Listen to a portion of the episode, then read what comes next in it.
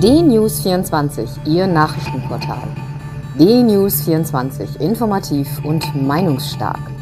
DNews24 finden Sie auch bei Facebook, Instagram, Twitter und als DNews24 TV bei YouTube. DNews24, wir informieren, Sie entscheiden.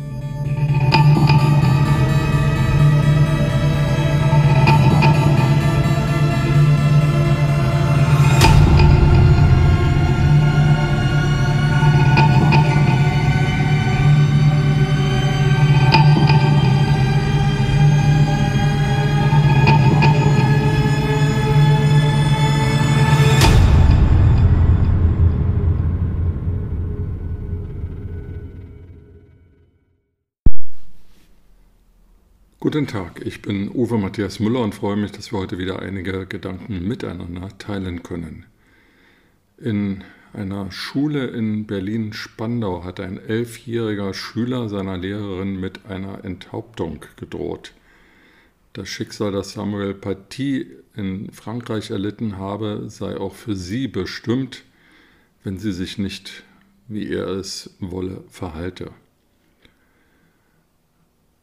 Die Eltern des elfjährigen Schülers haben auf Befragung gesagt, das sei nicht ihre Ansicht und sie könnten sich auch gar nicht erklären, wie der Schüler zu solchen Aussagen komme. Das müsse er wohl in der Schule gelernt haben.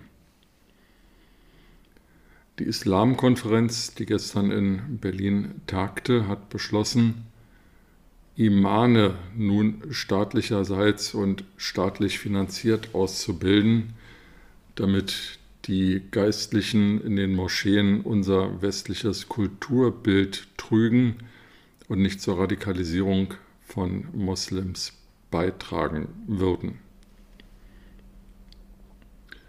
Ein Fernsehbericht, der in Phoenix ausgestrahlt wurde, zeigt, dass äh, die Landeskriminalämter und andere mit ähm, der Verfolgung sogenannter Gefährder beauftragter Sicherheitsbehörden in Deutschland. Übrigens, davon gibt es 40 in Deutschland. 40.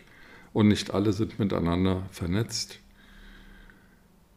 Dass die personell gar nicht in der Lage sind, alle Gefährder, die in Deutschland vermutet werden, zu überwachen oder ja, so engmaschig zu kontrollieren, dass von denen keine Gefahr ausgeht. Die Regierungschefs von Frankreich, Österreich, Deutschland, der Niederlande sowie der Präsident des Europäischen Rates und die Vorsitzenden der Europäischen Kommission haben gestern virtuell getagt und in einer anschließenden Pressekonferenz Maßnahmen vorgestellt, mit dem der islamistisch begründete Terror in Europa eingedämmt werden soll. Wer diese Pressekonferenz aufmerksam verfolgt hat, kann nur den Kopf schütteln und sich abwenden. Das Wort müssen und müssten und sollten und wir würden und wir werden, das sind Worte, die gestern sehr oft gesagt wurden, aber nicht wir machen jetzt und so fort. Diese Worte kamen nicht vor. Zum Teil sollen Maßnahmen beschleunigt werden, deren Einführung für 2023 vorgesehen war. Zum Teil sollen Maßnahmen umgesetzt werden, die weder qualifiziert noch quantifiziert wurden. Ein Tenor wurde aber deutlich. Man will an dem Schengen-Abkommen festhalten, das offene Grenzen innerhalb der Europäischen Union vorsieht. Gleichzeitig will man die Außengrenzen stärker schützen. Das ist übrigens einer der Kardinalgebotsfehler der Europäischen Union und des Schengen-Abkommens, dass man zwar innerhalb Europas Freizügigkeit gewährt, indem man die Schlagbäume abgeschafft hat, aber die Außengrenzen nicht geschützt hat.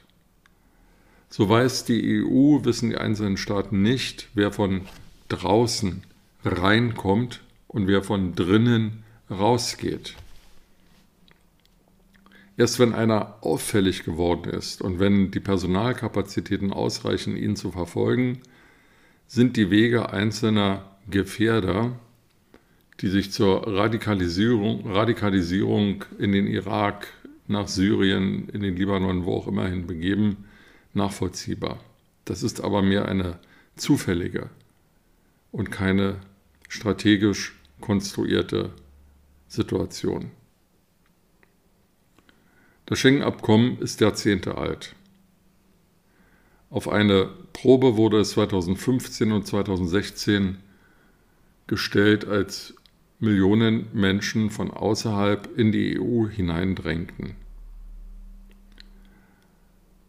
Seitdem ist die Forderung nach einem stärkeren Schutz, nach einer stärkeren Kontrolle an den Außengrenzen der EU vielfach erhoben worden, geschehen ist aber nichts. Frontex, die Organisation, die die Außengrenzen schützen soll, ist personell heillos überfordert, hat keinen klaren Auftrag und kann somit die ihr übertragene Aufgabe des Schutzes der Außengrenzen gar nicht erfüllen. Es gibt keine gemeinsame Armee, es gibt keine gemeinsame Grenzpolizei der EU. Das heißt, die südlichen Länder, Italien, Spanien, Griechenland, werden mit der Aufgabe allein gelassen, den Zustrom von Zuwanderern, illegalen Zuwanderern und radikalen Gefährdern selbstständig und in eigener Verantwortung zu kontrollieren und hier Aufgaben zu übernehmen für die anderen europäischen Länder.